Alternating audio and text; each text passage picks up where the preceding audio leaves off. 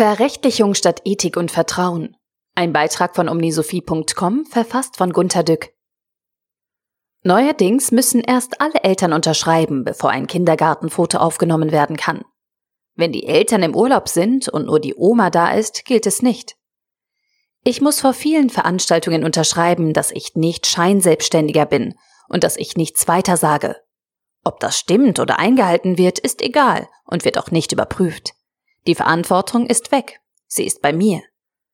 Alle Leute, die etwas mit uns anstellen wollen, holen ihr Okay bei uns ein, am besten zu 100 Seiten Kleingedrucktem. Ich komme ja aus Norddeutschland. Ich liebe Bregenwurst mit Grünkohl. Am besten ist die Kohlwurst von Pieper, die in einer Göttinger Schlachterei hergestellt wird, deren Kunde ich als Student war. Die schickten mir nun zwei, dreimal im Jahr ein Paket. Jetzt aber nicht mehr, denn das Gesetz verpflichtet, alles in Trockeneiskühlpaketen zu schicken. Kostet knapp 20 Euro extra. Hallo? Ich verzichte hier. Mit feierlich auf jede Klage, ich vertraue Ihnen, vertrauen Sie mir, es geht auf meine Kappe. Geht nicht. Es ist Gesetz. Wir dürfen nicht vertrauen. Sie dürfen nicht vertrauen. Ich könnte zum Beispiel versuchen, Milkaner Schmelzkäse bei MyTime zu bestellen. Dieser Käse steht im Supermarkt absolut nicht im Kühlregal. MyTime, 4,99 Euro Versandkosten plus 5,90 Euro frische Garantie. Ich versuche Reinhard Sommerwurst. Versandkosten plus 5,90 Euro frische Garantie. Es heißt jedes Jahr öfter, ich muss mich absichern. Lehrer gegen Eltern, Uniprüfer gegen Studenten, Ärzte gegen Patienten, Hebammen gegen Mütter. Wir wollen nicht verklagt werden, daher müssen wir unterschreiben lassen, dass wir ungestraft Fehler machen dürfen. Wenn das nicht geht, müssen wir versichert sein.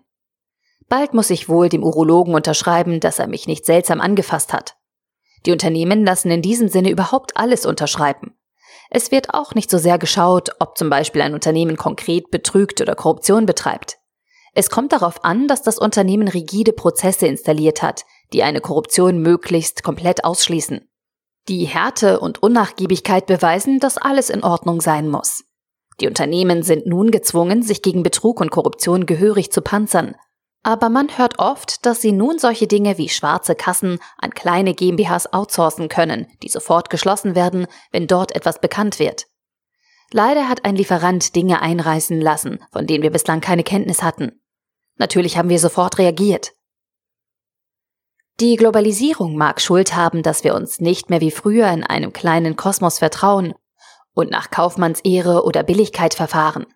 Alles muss anonym funktionieren, mit ständig auswechselbarem Personal und damit zu befürchtenden Unregelmäßigkeiten.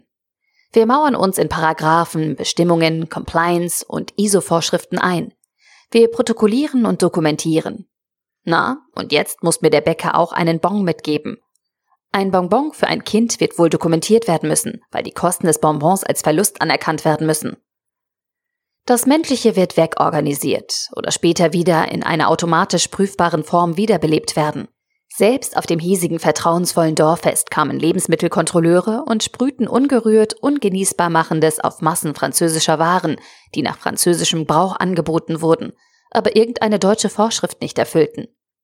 Die deutsch-französische Freundschaft hatte einen Tiefpunkt. Nun lass mal gut sein. Geht nicht mehr. Das gesunde Urteil wird durch seelenloses und ungerührt seelenunbeteiligtes Abhaken ersetzt.